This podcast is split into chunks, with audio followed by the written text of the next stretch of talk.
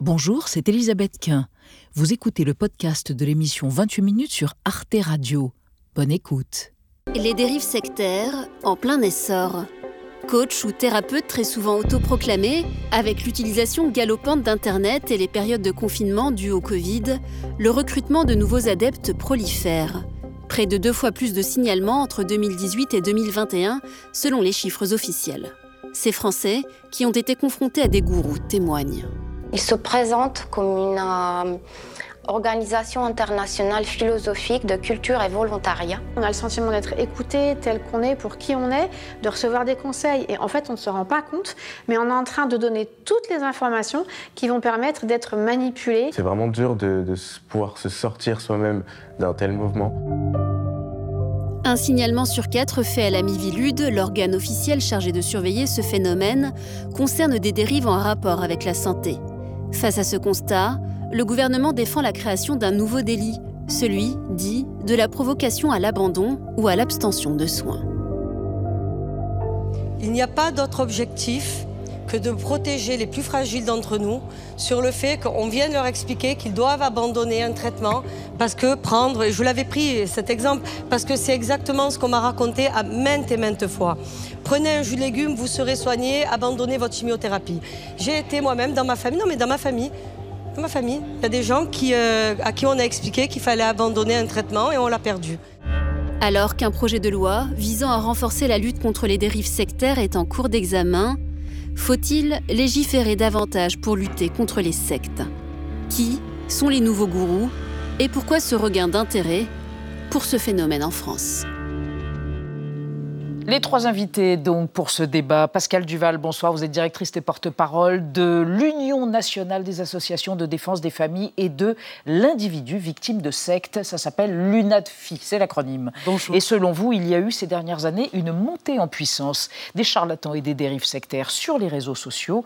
Il faut que la loi les sanctionne plus durement, notamment, ajoutez-vous, quand ils incitent des personnes malades à arrêter leur traitement. À côté de vous, Jean-François Coulombe, bonsoir monsieur, député de la France Insoumise, membre de la commission des lois. Vous êtes chef de file LFI pour l'examen de cette loi précisément sur les dérives sectaires. Ça tombe bien, selon vous, il faut faire évoluer la loi car les pratiques sectaires ont changé, mais il faut faire attention, ajoutez-vous, à ne pas entraver les libertés individuelles. Nous sommes sur une ligne de crête. Et à côté de vous, Jean-Louis Adenor, bonsoir, rédacteur en chef adjoint de Charlie Hebdo. Vous avez coécrit le nouveau péril sectaire publié chez Robert Laffont en 2020 Selon vous, les nouvelles dérives sectaires sont marquées par un discours anti-système et largement complotiste. C'est notamment très fort depuis le Covid. Mais c'est compliqué pour la loi de définir clairement ce qu'est une dérive sectaire. On va y revenir, bien sûr, mais d'abord le mot du jour. Oui, Gourou 2.0, hein, ce sont donc ces personnes qui maîtrisent très bien les outils numériques, hein, Internet et les réseaux sociaux notamment, et s'en servent habilement pour endoctriner et donc recruter de nouveaux adeptes, une évolution du phénomène sectaire qui conduit à une explosion du nombre de saisines de la Mivilude en charge de la lutte contre les dérives sectaires. Jean-Loup Adenor, on a l'impression qu'aujourd'hui tout se passe ou presque sur le net en matière de sectes, de dérives sectaires. Alors, je pense que justement c'est une idée dangereuse. Il ne faut pas se dire que tout se passe uniquement sur le web. En fait, le web est un outil supplémentaire qui est mis à la disposition de ces personnes, dont l'objectif est de garder sous emprise euh, leurs adeptes. Euh, on l'a vu pendant le Covid. On a notamment pensé qu'un certain nombre de personnes pourraient être euh, libérées ou en tout cas sortir de l'emprise dans laquelle elles se trouvaient, puisqu'elles ne pouvaient plus aller aux, réunions. Mmh. Je pense notamment à, des témoins de Jéhovah, par exemple. Mmh. On s'est rendu compte qu'en fait euh, un certain nombre de gourous, hein, un certain nombre de mouvements ont très bien compris comment ça fonctionne et réussissent à maintenir les personnes dans leurs habitudes, dans leur routine d'emprise, justement en les enfermant à la fois dans des chaînes de conversation, dans des rendez-vous pour des visios, des Skype, ce genre de choses, mais aussi, et ça il faut le comprendre, c'est aussi l'effet des algorithmes. C'est-à-dire que ces personnes-là se sont enfermées dans une, ce qu'on appelle une bulle de filtre. Une bulle cognitive. Voilà, exactement. Et donc ne vont voir que des contenus qui vont être des contenus sur la spiritualité, qui sont de plus en plus des contenus complotistes également. Et on en parlera ce soir, j'imagine, hein des contenus qui ont rapport au bien-être et à la santé. Exactement. Pascal Duval, ça touche principalement le domaine de la santé, le développement personnel. Je pense à ces stages sur le sacré féminin, le sacré masculin. C'est de ça dont il s'agit, la santé, le euh, développement personnel en particulier euh, pardon, 2023, mmh. c'est 55% euh, des signalements que l'on a reçus sont en rapport avec la santé. Mmh. j'ai étudié ces chiffres il y a peu de temps pour un, pour un ministère où en fait j'ai vu que ça démarrait il y a une dizaine d'années. Euh, ça a démarré il y a une dizaine d'années et pour aller un peu à l'encontre de ce qui peut se dire, mais je ne le fais pas méchamment, mais peut-être pour mm. donner une information supplémentaire, c'est que le Covid a mis en lumière un phénomène qui existait déjà, mm. qui était croissant depuis une dizaine d'années, mais si les gourous de la santé ont pu s'y installer aussi confortablement, c'est parce que le terrain était prêt. Ah oui. Et, vous dites qu'il euh, y a une promotion par la presse féminine, notamment, de ces pratiques. C'est vrai. Ces dix ans correspondent euh, à une période durant laquelle la presse féminine a fait euh, l'apologie de toutes les pratiques de soins non conventionnels, sans ou rarement. Je me souviens d'une hmm. d'une journaliste de Elle qui m'a dit avec tout ce qu'on fait sur les pratiques de soins non conventionnels, je vous ai appelé parce que c'est bien qu'on ait de temps en temps un petit, un petit. Bah si, mais non, mais je, moi j'ai trouvé que c'était plutôt une hmm. belle journée ce jour-là, hein, où donc elle a, elle a, estimé ou elle a admis euh, que effectivement euh, on, informait très peu euh, les personnes sur le phénomène sectaire, alors qu'on sait bien que les pratiques de soins non conventionnels sont des portes d'entrée pour les mouvements sectaires. Jean-François Coulin, en même temps, qui dit signalement ne veut pas forcément dire qu'il y a dérive, non? Il faut faire attention à cela. Il y a des gens qui peuvent signaler des comportements qui n'en seront pas forcément. Tout le monde utilise des huiles essentielles aujourd'hui, par exemple. On a l'impression que tout ça est un maelstrom quand même un peu complexe. Qu'est-ce que vous avez dit La, quoi? La physiothérapie. La physiothérapie. Il faut distinguer les choses. Tout à fait. Euh, c'est-à-dire que beaucoup de nos compatriotes ont besoin on va dire par exemple après euh, euh, des maladies graves comme le cancer, ont besoin ensuite de soins post-opératoires, d'attention qui leur soit apportée pour se remettre, on va dire, de, euh, des traumatismes physiques et mentaux dont ils ont été euh, victimes. Et à cette phase-là de leur existence, eh bien, effectivement, ça en fait euh, des individus qui sont effectivement des proies éventuellement faciles mm. pour les pratiques sectaires de tout poil. Mais de notre côté, il ne faut pas non plus, et c'est cette ligne de crête qui est un petit peu délicate pour euh, bah, le, légiste que, que, je suis et, que, qui est la commission des lois qui a examiné ce texte au mhm. début. Il ne faut pas non plus quoi? Il ne faut pas euh, mettre en péril l'expression du libre arbitre, de, de, la libre conscience des individus. Et donc c'est cette ligne de crête qu'il nous fallait euh, veiller à protéger, comme il nous fallait, également protéger les lanceurs d'alerte hein, là-dessus. Euh... Pascal Duval n'a pas l'air tout à fait d'accord avec vous là-dessus. Non, c'est là où nos amis Jean-Loup en fait. C'est que jamais une seule fois euh, l'INATI n'a émis quelconque critique, euh, qu'elle soit, sur une pratique. On sait très bien qu'il y a des pratiques qui sont utilisées par tout le monde. Alors, moi, j'en suis guérie personnellement, parce qu'à force de voir des choses, on finit par, par faire des choix un peu euh, drastiques. Mais, mais je, connais plein de gens qui, qui ont recours à ces pratiques de soins non conventionnels et pour lesquels il n'y a aucun problème, heureusement.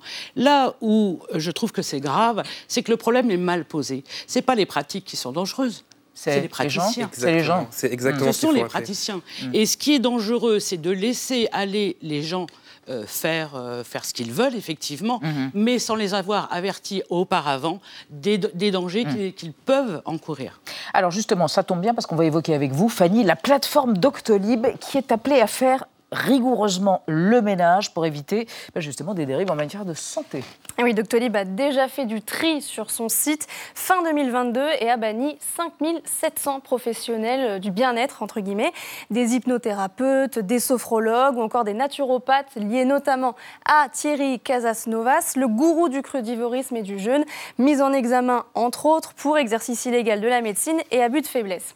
Mais aujourd'hui sur Doctolib, on peut encore prendre rendez-vous par exemple chez un magnétiseur ou un astropsychologue. Alors disons-le tout de suite, tous ne sont pas forcément des gourous, mais ces pratiques sont non conventionnelles et parfois même surveillées par la Mivilude. Plusieurs médecins dénoncent la présence sur le site de ces charlatans, disent-ils, comme notamment la présidente du Conseil national de l'Ordre des masseurs kinésithérapeutes, Pascal Mathieu, qui se dit scandalisé et qui propose que Doctolib adopte une charte de bonne conduite.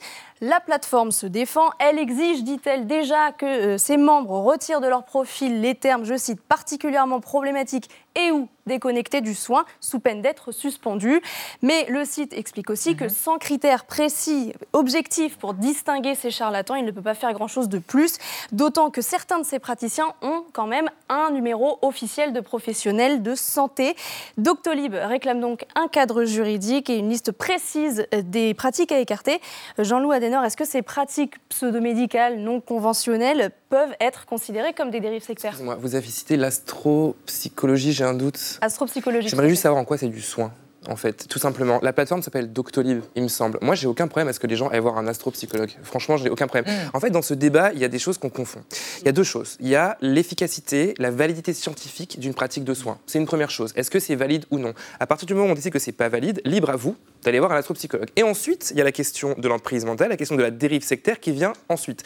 Dans le, chez des médecins, d'ailleurs, je pense qu'il peut y avoir de l'emprise chez des gens qui sont, qui sont des médecins. Il y a des médecins qui pratiquent d'ailleurs des- d'autres euh, types de euh, pratiques dites non conventionnelles. La pratique de soins me dérange dans cette La pratique de soins non conventionnels, on entend qu'il y a du soin quand même, ce qui, ce qui déjà me, me dérange assez. Doctolib, si sa plateforme s'appelle Doctolib et si son intérêt c'est de mettre en relation les Français avec des professionnels de santé, je vois très bien ce qu'un astropsychologue vient faire là. Qu'il décide d'avoir une branche ou une autre application qui ouvre accès à, je sais pas moi, comment il pourrait appeler ça, je- euh, New Age Lib, ou je sais pas, il faudrait trouver un terme pour, euh, pour cette plateforme-là, et ben pourquoi pas à ce moment-là mettre l'astropsychologue là-dessus Alors, le texte de loi qui est actuellement Oui. en examen à l'Assemblée nationale, hein, vous, vous y étiez cet après-midi, Jean-François Coulombe, eh bien, il vient de créer un nouveau délit. hein. il a été officiellement adopté, cet article, celui de provocation à l'abandon de soins. C'est l'article 4. De quoi s'agit-il, Pascal Duval, et pourquoi vous y étiez favorable, vous? La- Bien parce le- que celui de provocation à l'abandon de soins. Parce que, euh, tout simplement, dans l'opinion, il y a quand même une confusion, et j'ai eu peur cet après-midi, et j'ai exprimé à M. Coulomb ma satisfaction que cette loi soit votée. Il y a une confusion qui est, qui est terrible, c'est que euh, ne, pas, euh, enfin, ne pas voter cette loi, ça- enfin, pardon, voter contre cette loi, ça aurait été en fait euh, attenter à la liberté euh, de choix euh, des personnes. Or, il y a une différence fondamentale entre une personne qui délibérément refuse les soins, qui dit moi j'ai pas envie de me faire soigner, j'ai pas envie de ces effets secondaires, j'ai j'ai pas envie de vivre, c'est mon choix, et quelqu'un qui va faire le même choix, mais sous la contrainte d'une tierce personne, et à qui euh, on a promis qu'en fait elle serait guérie par des méthodes qui ne soient pas invasives. Et qu'on culpabilise qui- voilà. quand, euh, Et, c'est ça, c'est ça l'emprise. hein. Vous, vous pensez, Jean-François Gollum, que c'est une atteinte à la liberté d'expression, à la liberté tout court? On est d'accord sur le fait qu'il faille lutter contre euh, les dérives sectaires qui poussent les personnes à abandonner euh, les soins, surtout lorsqu'il y a, il en va de la, de la vie ou de la mort, bien évidemment. Mais euh, cet article 4, de notre point de vue, était déjà très mal rédigé dans sa version initiale que nous avons examinée hier et qui euh, occultait, si je puis dire, complètement la, la- comment dire, la préservation d'une certaine partie euh, du dispositif qui sont les lanceurs d'alerte, par exemple, ou la presse et les médias. Euh, et ce, ce texte-là, cet article, il a été réécrit dans la précipitation ou dans la nuit. Il n'a pas été soumis ni à la commission des lois, ni bien Donc, évidemment. Vous y êtes toujours opposé. Vous dites que Et ça peut entraver opposés. la recherche scientifique, être problématique pour la liberté d'expression, et notamment les lanceurs d'alerte en empêchant de critiquer les dérives pharmaceutiques, par exemple. Exactement. Vous On- nous, on y est opposé dans sa rédaction actuelle parce que finalement, elle crée en quelque sorte, euh, elle, elle mixe en, en fait euh, la création d'un nouveau délit qui est celui de, de pousser les gens à l'abandon des soins avec en quelque sorte la euh, pénalisation des, euh, des euh, lanceurs d'alerte. Qui est euh, habilité à dire qui est un lanceur d'alerte? Est-ce que euh, Irène Frachon avait été dès le départ identifiée comme une lanceuse d'alerte? Sur le médiateur. C'était- oui. Oui. dans son alerte. Alors j'en parle d'autant plus euh, Non, a- euh, aisément je- que ma propre mère a été victime du médiateur. Je, je pense qu'il y a pense y une vraie et grosse différence entre le fait de dire, rapport. d'alerter sur. Déjà, pour le médiateur, il y, avait un consensus scientifique qui était assez important pour alerter sur son médicament, déjà, à la base. Et effectivement, il y, avait, il, y a eu une, il y a eu une action très forte des laboratoires pharmaceutiques pour cacher ce, ce fait-là. Mais en tout cas, il y a eu un consensus scientifique sur, sa dangerosité. La, di- la différence est très simple. Dire sur la place publique, il y a un problème de santé publique avec tel euh, produit, et dire à quelqu'un en particulier, arrête ton traitement, il va te tuer, alors que le traitement l'aide et est en train de l'aider à guérir, et son état empire. Je vous citerai le cas de Miguel Barthéléry, qui a été condamné l'année dernière euh, pour exercice illégal de la médecine, euh, de mémoire, exercice illégal de la pharmacie, il me semble également, euh, parce qu'il avait, il a été démontré par le tribunal qu'à cause de ses conseils, certains de ses patients, de mémoire deux ou trois, je ne sais plus, ont arrêté leur traitement et sont décédés de leur cancer alors qu'ils avaient de fortes chances C'était un médecin? de guérir. C'était un naturopathe, Un naturopathe. absolument pas médecin. Pas absolument pas médecin.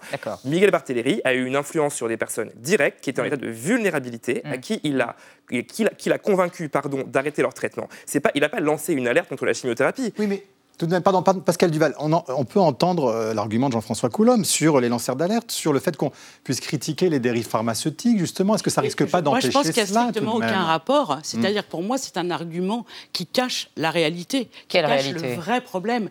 Le vrai problème, c'est celui qu'on a, dont on parle tout à l'heure, à savoir euh, des personnes qui périssent parce que quelqu'un de mal intentionné, euh, je veux vous citer euh, l'exemple d'un d'un Anglais Pas forcément. Il y a aussi une question de pouvoir, de nécessité de pouvoir. Il y a aussi cette façon un peu sadique de, de, voir qu'on a une, un, mm. comment dire, une influence sur les personnes. Je pense à un Anglais, un jeune Anglais qui était atteint du sida, dont une, une, comment dire, une gourelle. une gouroute Une gourelle. Gourelle. Gourelle, très bien. Bah, voilà. Une gourelle de la santé euh, elle lui a fait euh, abandonner euh, sa trithérapie en le faisant remplacer par de l'eau salée, mm. en lui disant que ça marcherait aussi bien. Mm. Il est décédé un an après. C'est ça. mais je Est-ce que, vous pensez qu'il y a eu un lobbying des pro-sectes Alors, exactement. C'est pour vous, oui. Ah bah, on va laisser répondre M. Coulomb. Alors, est-ce que vous avez été sous l'influence? Est-ce que vous avez reçu des courriers? Alors, sous l'emprise des lobbies. Oui, oui, je peux témoigner que on a été tous les députés, tous, pas que ceux de la commission des lois, et sénateurs, ont reçu ces dernières semaines effectivement un, volume de mails traitant du sujet avec des gens parfois certains de bonne foi, parfois d'autres certains dont on pense qu'il y a une arrière-pensée réellement mercantile, euh, d'autres qui a euh, euh, peut-être une proximité avec des pratiques tout à fait douteuses. On en a reçu beaucoup et certains effectivement se prévalaient de la nécessaire garantie de la liberté d'expression, de la liberté. Si vous êtes sûr que ça vous a pas influencé, monsieur le Non, du tout. Non, non. Nous, nous, avons, nous avons euh, examiné cette loi sous l'aspect euh, de, la commission des lois. Sur la liberté d'expression, simplement un mot. Hein. Euh, l'incitation au suicide.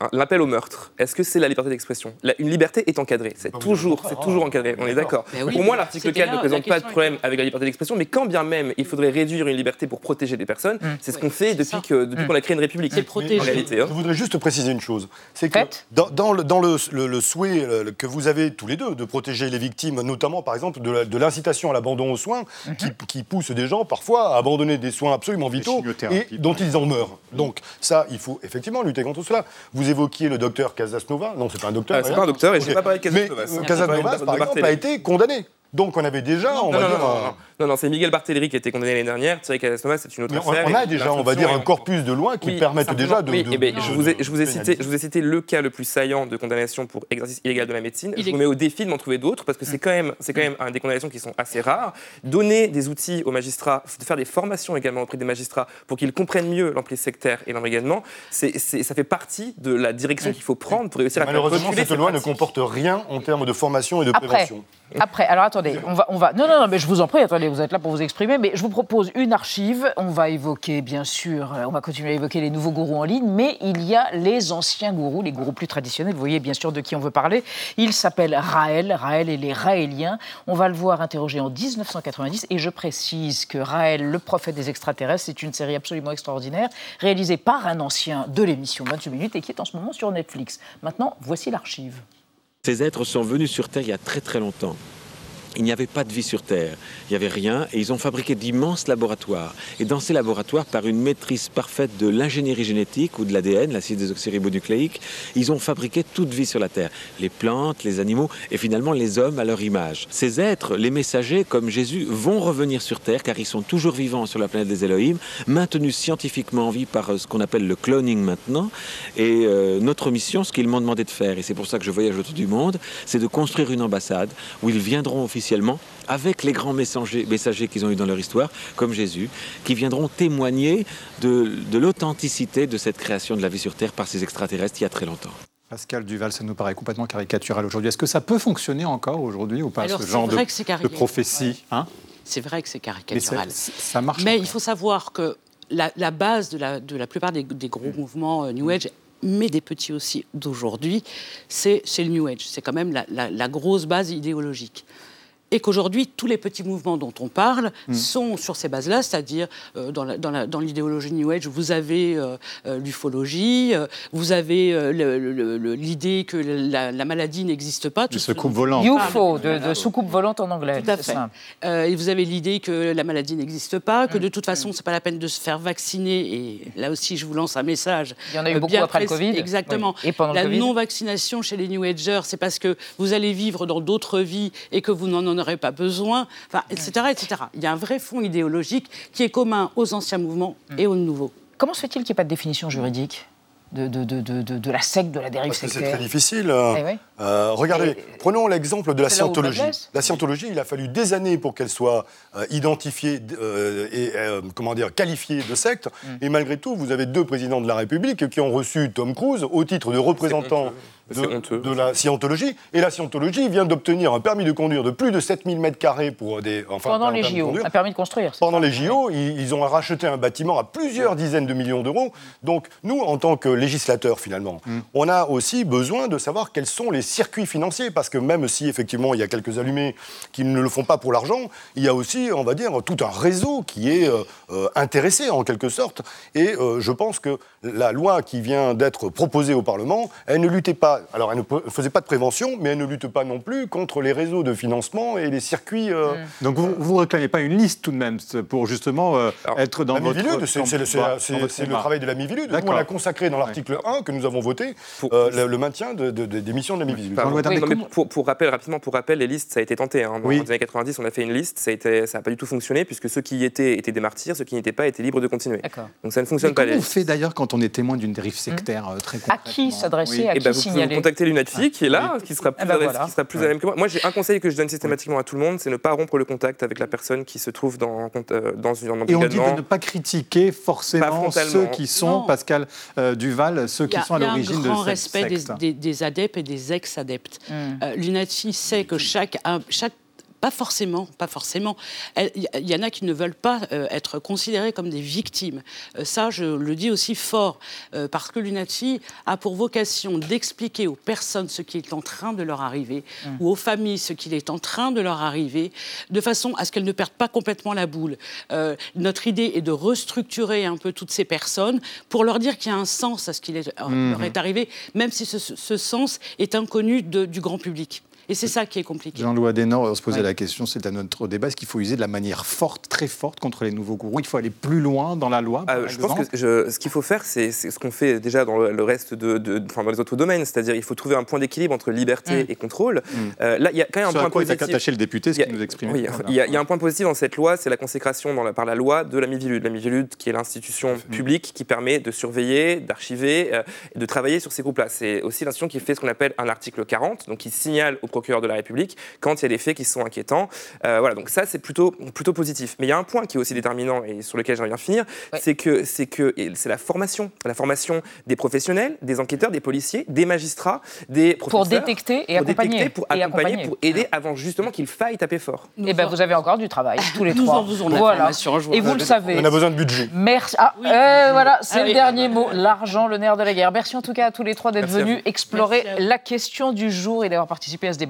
Retrouvez le podcast de 28 minutes sur toutes les plateformes de podcast et sur arteradio.com. Et pour soutenir l'émission, abonnez-vous, commentez, critiquez, mettez des étoiles et partagez le podcast avec vos proches.